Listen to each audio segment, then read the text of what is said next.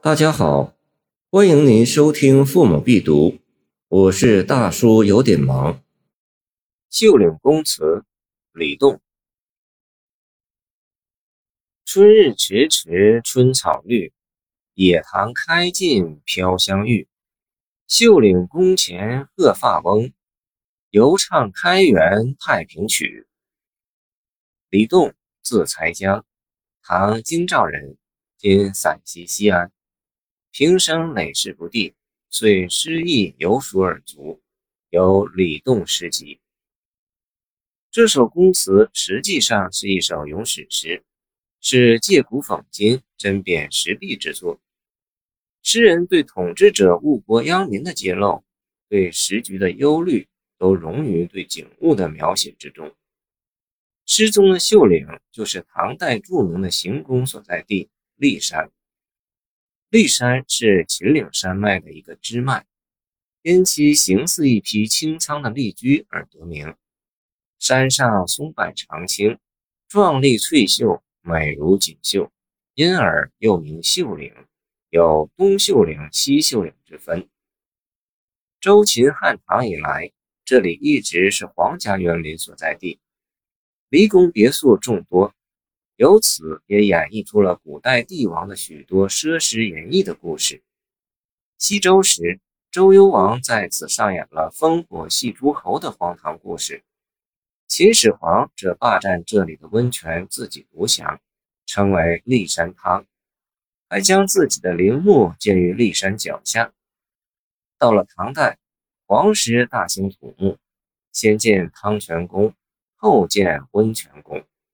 公元七百四十七年，唐明皇令匠人扩建前代迷宫，建成华清宫。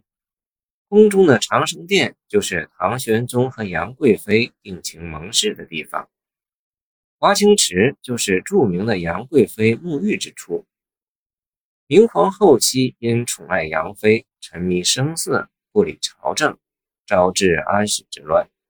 而他们活动的主要地点。就在骊山行宫之中，诗题为《秀岭宫词》，就别有深意了。诗人在一个风和日暖的春日，来到昔日的皇家禁地游玩，映入眼帘的不仅仅是绿油油无杂的野草，还有漫山遍野的野塘。春天可写之景多矣，为何独独选择了野塘开尽、香玉飘零的凄凉之景？这野塘并非自生自灭的野物，它本出自玉林，来自皇家。唐玄宗酷爱音乐，并有很深的造诣，他组织了专门的宫廷乐队和舞伎，自己谱曲，自己编舞。《霓裳羽衣曲》相传就是他谱写的，据说谁弹错了，他能立刻指出来。他把唐朝的宫廷音乐推向高潮。这秀岭宫前的棠梨，就是为嫁接梨树而栽的。想来明皇是想把长安城的教坊移到这里，在这里再建成第二个梨园。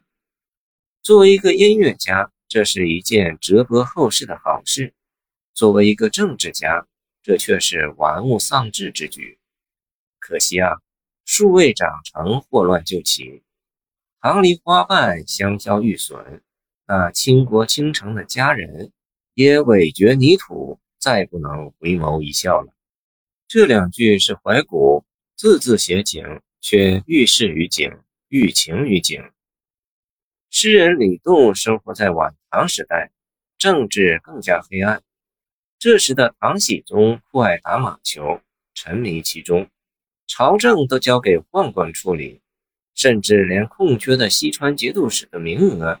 都是由打马球决定的，政治气氛非常压抑，有反对者都被杖杀，朝中一片恐怖。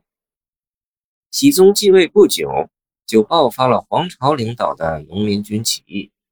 诗中那个在秀岭宫前唱开元太平曲的白发老翁，是一个象征，一个隐喻，它象征了人们对太平盛世的向往。同时，用玄宗沉迷于游戏误国，来喻熹宗沉迷马球不理朝政，寄予了诗人深切的忧思。谢谢您的收听，欢迎您继续收听我们的后续节目。如果你喜欢我的作品，请关注我吧。